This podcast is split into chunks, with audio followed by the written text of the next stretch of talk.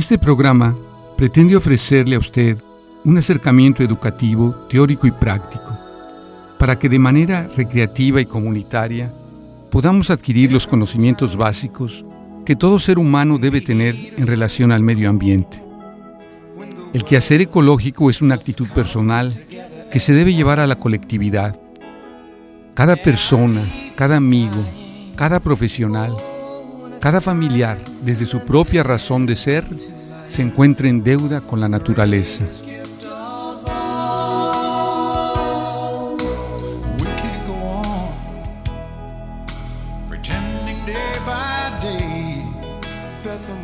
Mira la madre tierra, todos los pájaros cantan, todos los árboles se balancean, todas sus aguas te salpican. Ella se desenvuelve con gracia y belleza. Ella vive al ritmo del fuerte pulso de la vida.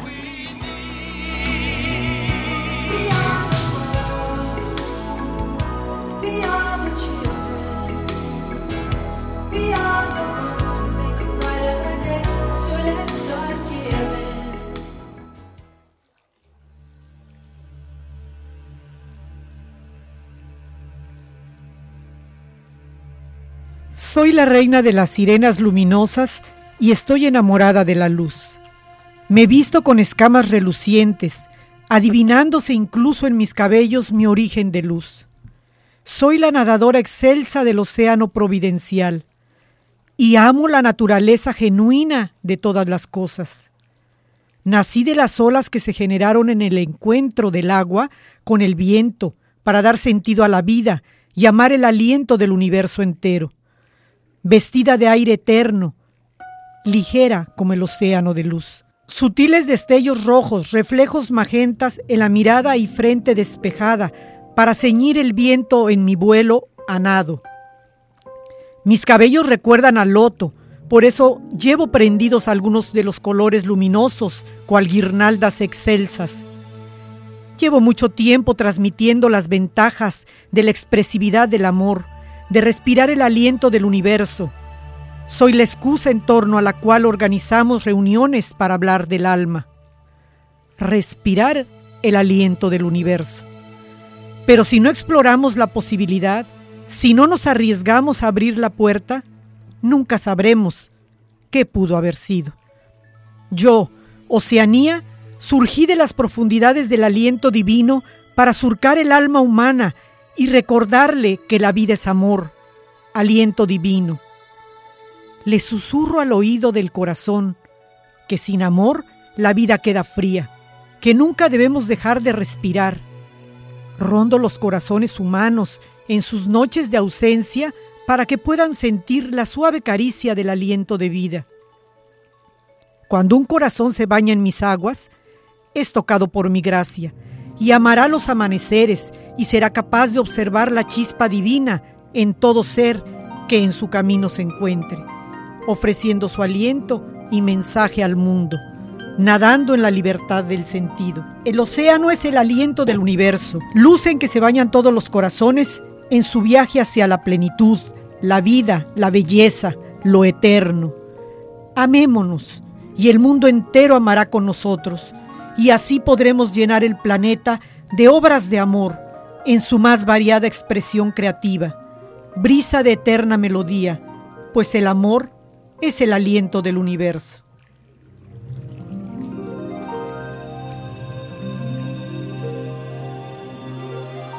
Buenas tardes, Dea, Glena, amigos todos. Con este primer programa de la serie de formación docente en educación ambiental, queremos compartir la inquietud de inducir en todas las personas y en todos los niveles de la educación formal y no formal a generar prácticas positivas frente a su entorno natural. Como nos mencionabas, Dea, en las bonitas y emotivas palabras de Rosetta Forner. Así es, Tere. Buenas tardes, Dea.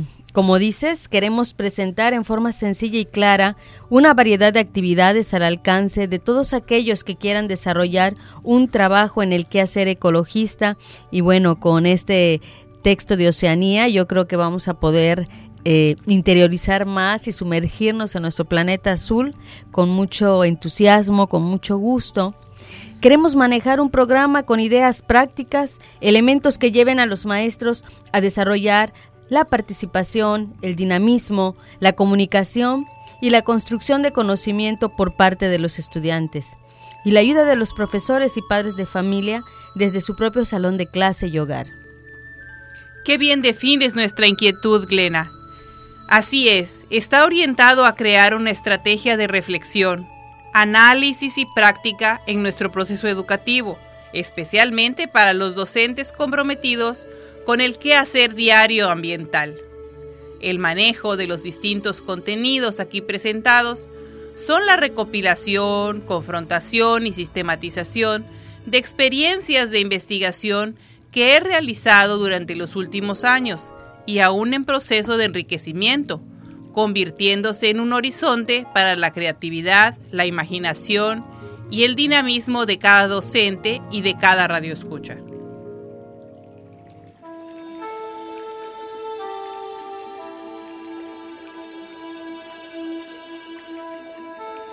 Es verdad, Tere Glena, es necesario tomar conciencia ciudadana y crear hábitos de conservación que permitan mantener una eficiente armonía en cada uno de los elementos de nuestro medio ambiente, partiendo básicamente de un trabajo teórico práctico, totalmente independiente de la pizarra, es decir, una ecología de campo, de desarrollo comunitario y humano, este programa quiere plasmar ideas para los docentes y especialmente los de nivel universitario y de cátedra de maestría, donde a través de la comunicación con los alumnos de los principales puntos de la educación ambiental se puedan planear, organizar, ejecutar y evaluar sus propias actividades, que puedan construir conocimientos con la colaboración de distintas entidades y profesionales que en determinados momentos son fundamentales para brindar información suficiente a los estudiantes.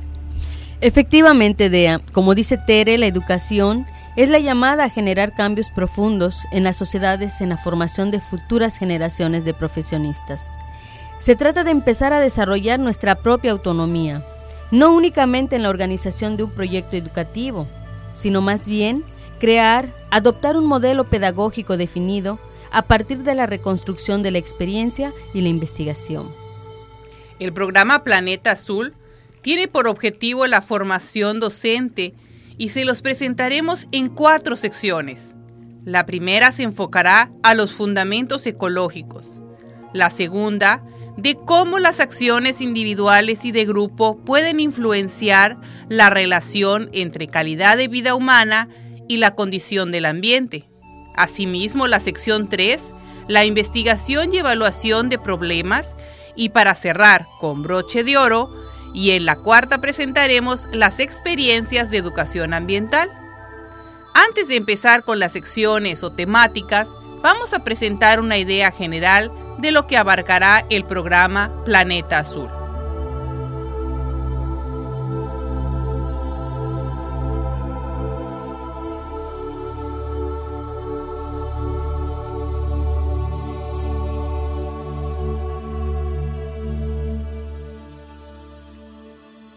A mí me gustaría, Tere Glena, empezar por enfatizar lo importante que es que el docente se sensibilice sobre la educación ambiental, para que se comprometa y comparte esta riqueza con sus alumnos, haciendo de esta manera un efecto multiplicador.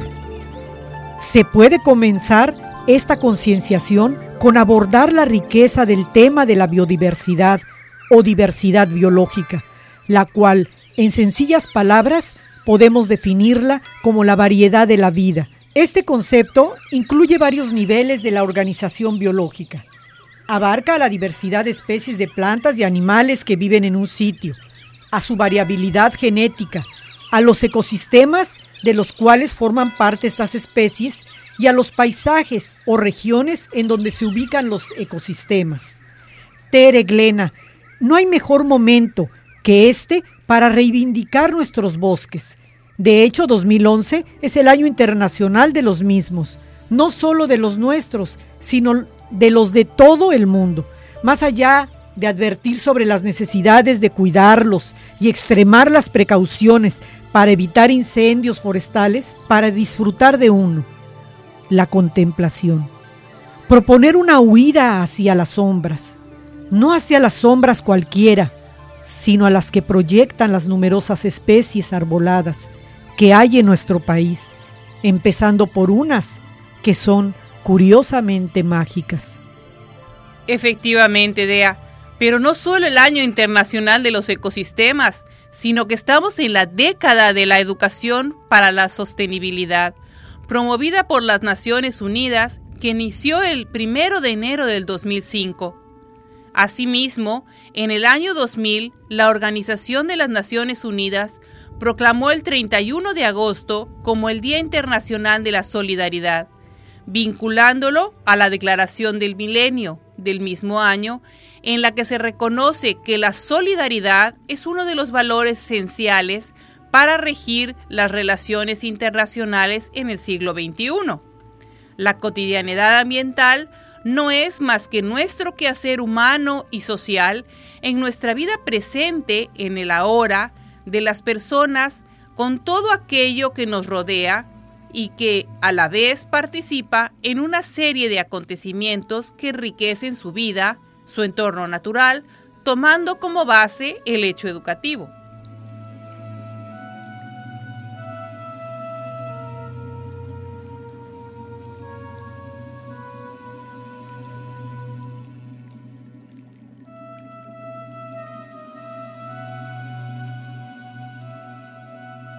El sencillo hecho de caminar por el campo y tener contacto con la naturaleza pone de manifiesto la relación existente del hombre con ella. Cuando observamos un cultivo, un cenote, un bosque, un jardín, la playa, cuando nos desplazamos en un carro, en una bicicleta, en una moto, estamos frente a nuestro entorno, es decir, medio ambiente. Pero la gran realidad es que el epicentro de toda esta armonía es el ser humano y necesita la naturaleza para mantener su equilibrio biológico. Debemos cuidar el medio ambiente, pues somos los causantes de las degradaciones y rupturas ecológicas que en la actualidad se están ocasionando. El ser humano, con toda su inteligencia como parte del entorno natural, está en capacidad de conocer y crear un mundo a su antojo y posibilidades pero hay un interrogante que cada día nos asombra y cuestiona. ¿Realmente estamos construyendo un mundo habitable donde se pueda compartir con armonía, con cariño, con gusto, donde exista la, donde exista la concertación, el diálogo, la solidaridad y especialmente un lugar lleno de aire puro, de olores agradables, de colores fascinantes, de formas variadas y de respeto por la naturaleza y por los que allí viven. Efectivamente, Dea, vivir el presente consiste en experimentar lo que sucede en el mismo instante aquí y ahora. Escuchar a quien me habla con atención del caso, en lo posible sentir lo que sucede en nuestro alrededor conmigo y con los demás. Estar atento a todos los fenómenos que nos rodean con el fin de observar, analizar y participar activamente desde sus propias capacidades a solucionar los diversos problemas que nos afectan. El medio ambiente es el espacio que circunda la vida cotidiana escolar. Es la experiencia habitual de todos los días y puede considerarse como presente de los estudiantes y de todo lo que haga referencia a los hechos de la calle, de la colonia, del pueblo, de la ciudad, de la escuela como temas problemáticos que afectan toda la comunidad. Parte importante de esta cotidianeidad del estudiante lo conforma con mayor razón su región, la playa, la fauna, la flora, la luz, el agua, la atmósfera, el ozono, el aire y otros elementos bióticos y abióticos que hacen parte del vocabulario cotidiano, convirtiéndose en un elemento básico de la investigación y descubrimiento. De Tere, en cada ser en cada lugar que se encuentre, establece relaciones de interacción y dependencia con cada uno de los factores que conforman el medio ambiente.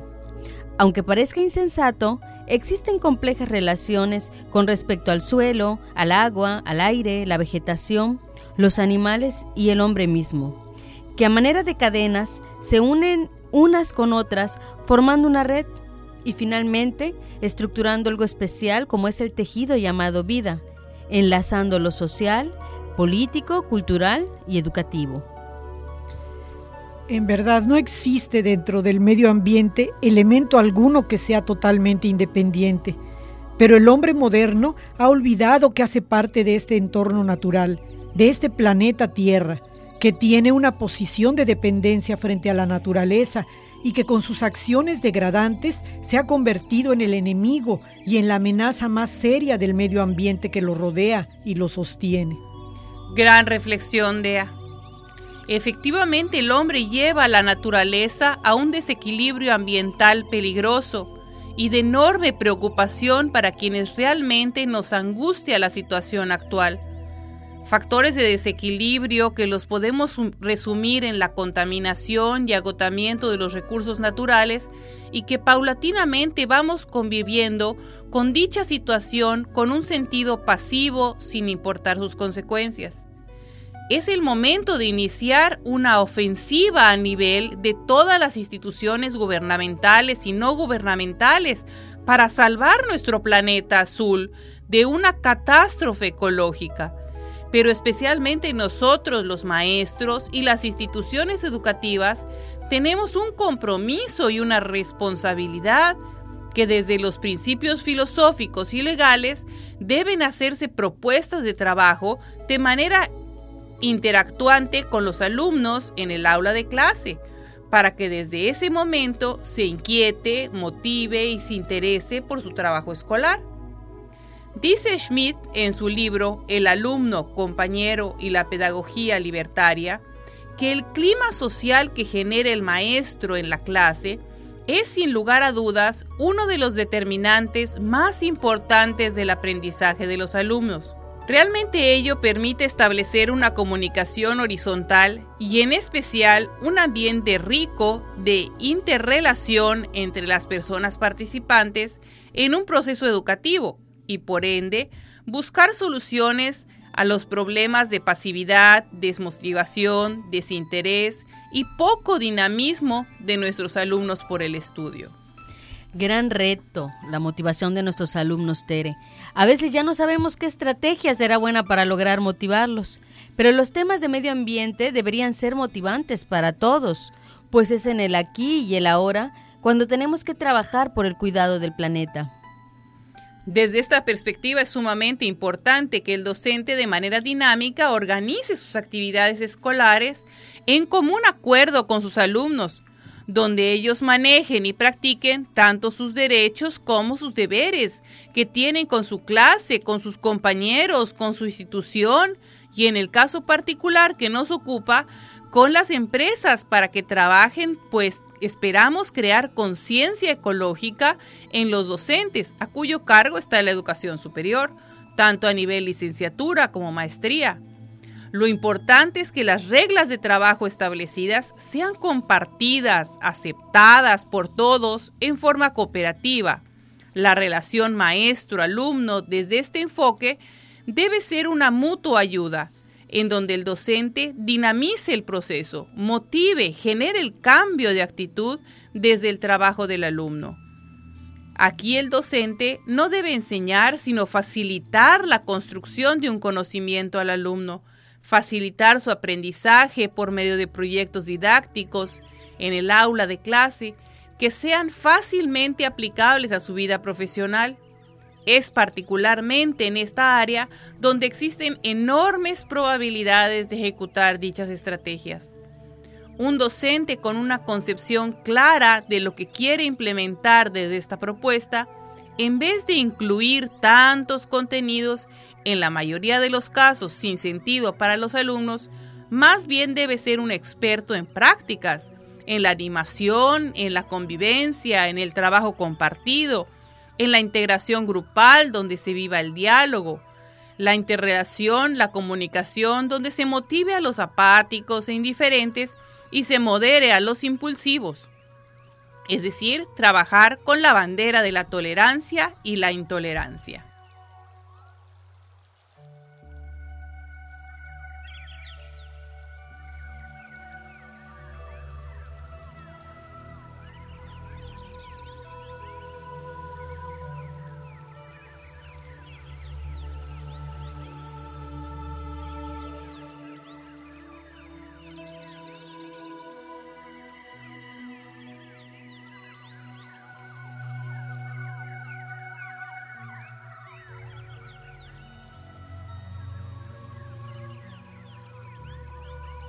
Sí, Tere, Glena, pero esto solo es posible tener unas buenas relaciones docente-alumno cuando en el aula de clase se permita al futuro profesionista y muchas veces ya a un profesionista que está buscando actualizarse o profundizar en su formación, manifestarse con todas sus facultades, creatividad y curiosidad. Desafortunadamente, en muchos casos se mata el deseo de aprender de los alumnos. Afortunadamente, hemos ido evolucionando y lentamente se han superado dichos casos. Así es, qué bueno. Qué bueno que ya se han superado algunos casos y que hay más conciencia ecológica.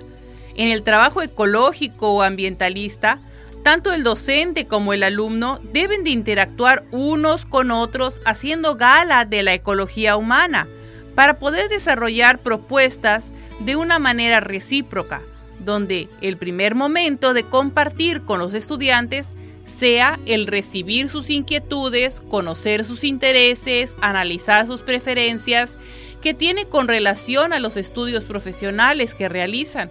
A partir de allí, en un segundo momento, planear cada una de las actividades que se van a ejecutar de una manera compartida, buscando con ello la motivación permanente y el goce del alumno en su aprendizaje. Lo anterior debe ser un punto de partida para cualquier programa que se quiera desarrollar donde participe el ser humano.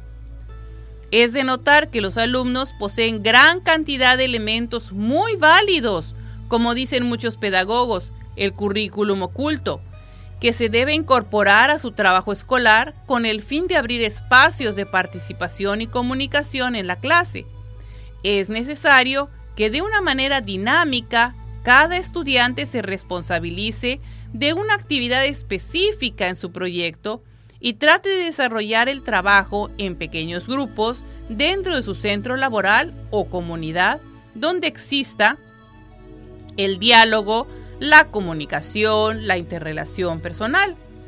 Los nuevos enfoques pedagógicos y especialmente en la educación ambiental, la universidad debe llevar al alumno al análisis de situaciones que tiene que ver con su entorno interno y externo, a la vez de aprender a gestionar diversas acciones tendientes a solucionar problemas de su medio ambiente escolar y laboral, porque las actividades que se ejecuten dentro de esta perspectiva deben estar circunscritas dentro y fuera de la universidad. Nos encontramos ante un enorme panorama de desequilibrio ecológico. Es necesario que el hombre como ser inteligente y racional, tome conciencia del rol que le corresponde y la responsabilidad que tiene en la preservación del entorno natural, para lo cual es necesario conservar el desarrollo normal de la vida animal y vegetal, mantener la productividad de los ambientes naturales y mejorar el saneamiento y el racionamiento de los recursos naturales. Por supuesto, Tere, todo esto que has comentado realmente es de gran importancia y así que este es un llamado en vivo para todos los maestros, ¿verdad? Existe en el hombre y la naturaleza una especie de asociación que hace que el uno no pueda vivir sin la otra y viceversa. Sin embargo, el problema ecológico actual tiene raíces profundas. Todo esto implica la creación de una conciencia especial en los jóvenes, donde se trate de modificar actitudes y comportamientos con una educación que conlleve a formar en la responsabilidad. Como dice el autor André Jordan, no es aprender a admitir, sino comprender para actuar, ya que no podemos continuar con una formación que solo conduce a aceptar nuestras realidades teóricas, es decir, nos quedamos en el discurso y no procedemos, no actuamos, no practicamos por eso es menester tener como prioridad dentro de un trabajo pedagógico, desde este enfoque, hacer análisis de casos, reflexiones críticas, debates y como elemento básico la adquisición de competencias para tener la capacidad de resolver los problemas que se originen en el trabajo ambiental.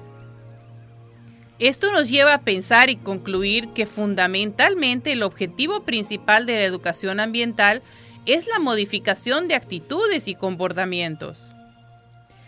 Nuestro Cicerón en el mundo de los bosques ha sido Juan Antonio Pizarraya, amante de la escultura vegetal y autor de El Bosque Encantado. Se trata de un rincón en San Martín del Valde, Iglesias, Madrid, donde el sueño de Eduardo Manos Tijeras se ha hecho realidad. Un mundo mágico verde. Dragones se mezclan con romanos, reyes con Blancanieves, músicos con dinosaurios. Todos tienen algo en común. Más de 320 representaciones hacen de los 25 mil metros cuadrados del bosque encantado un lugar ideal donde evadirse del estrés y el calor urbano. Se trata además del único parque de escultura vegetal viva del mundo. Hay dos más en Canadá y Brasil, pero las esculturas se han hecho con plantas ya muertas. Doce maestros escultores han colaborado en la creación de este mundo encantado vegetal para los niños. Son los que utilizan más la imaginación, lo que ayuda a que en este parque estén en su salsa, decía Juan Antonio.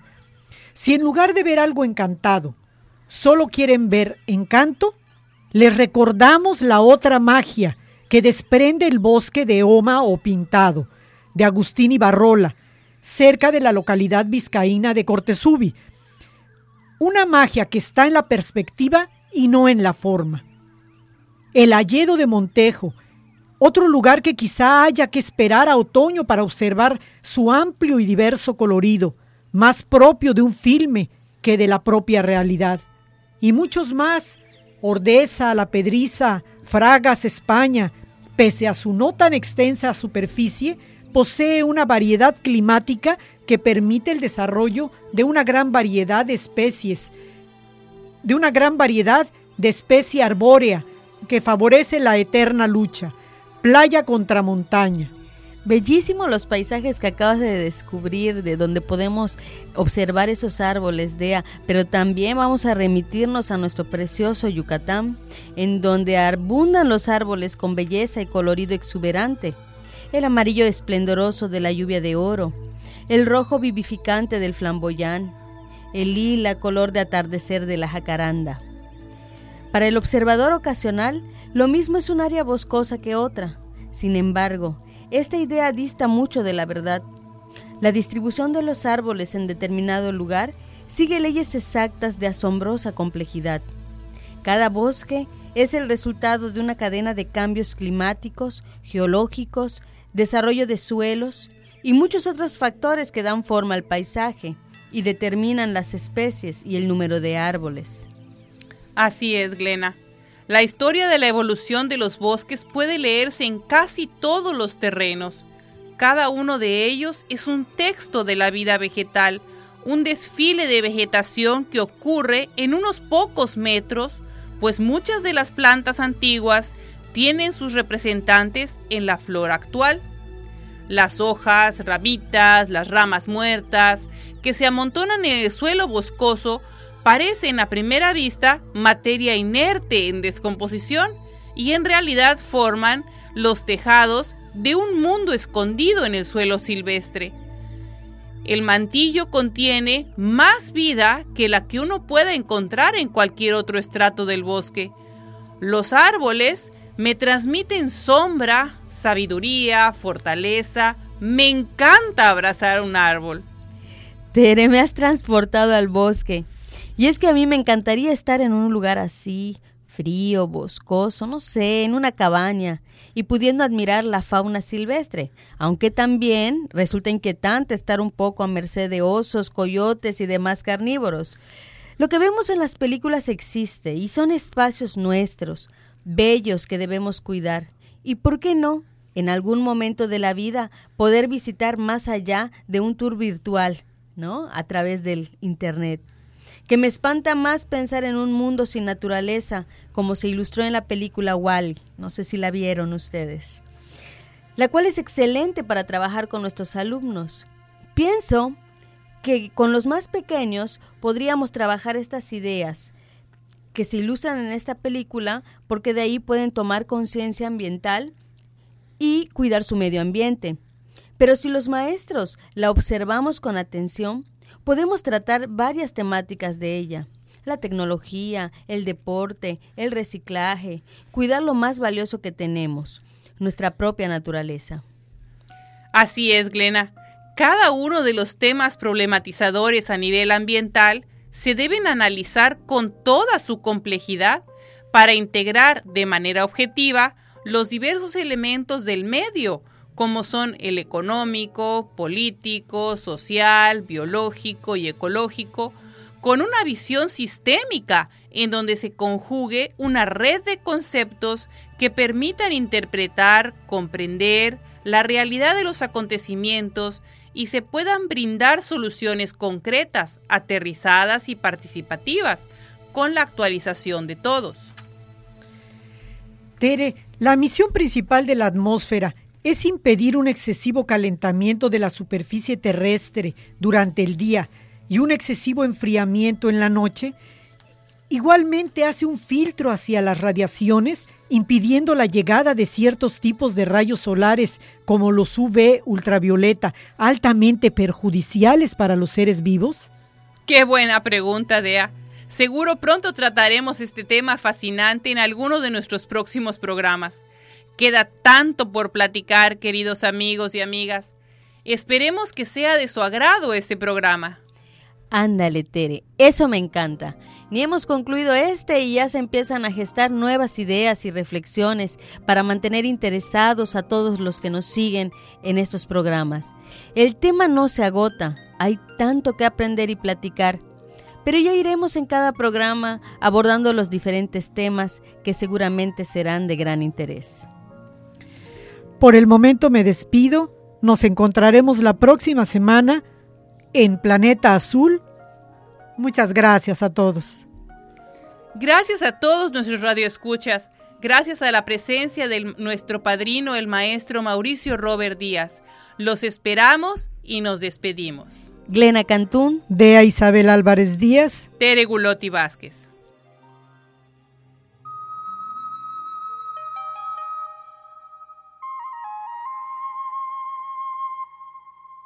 Nosotras también hablamos de la vuelta a la naturaleza.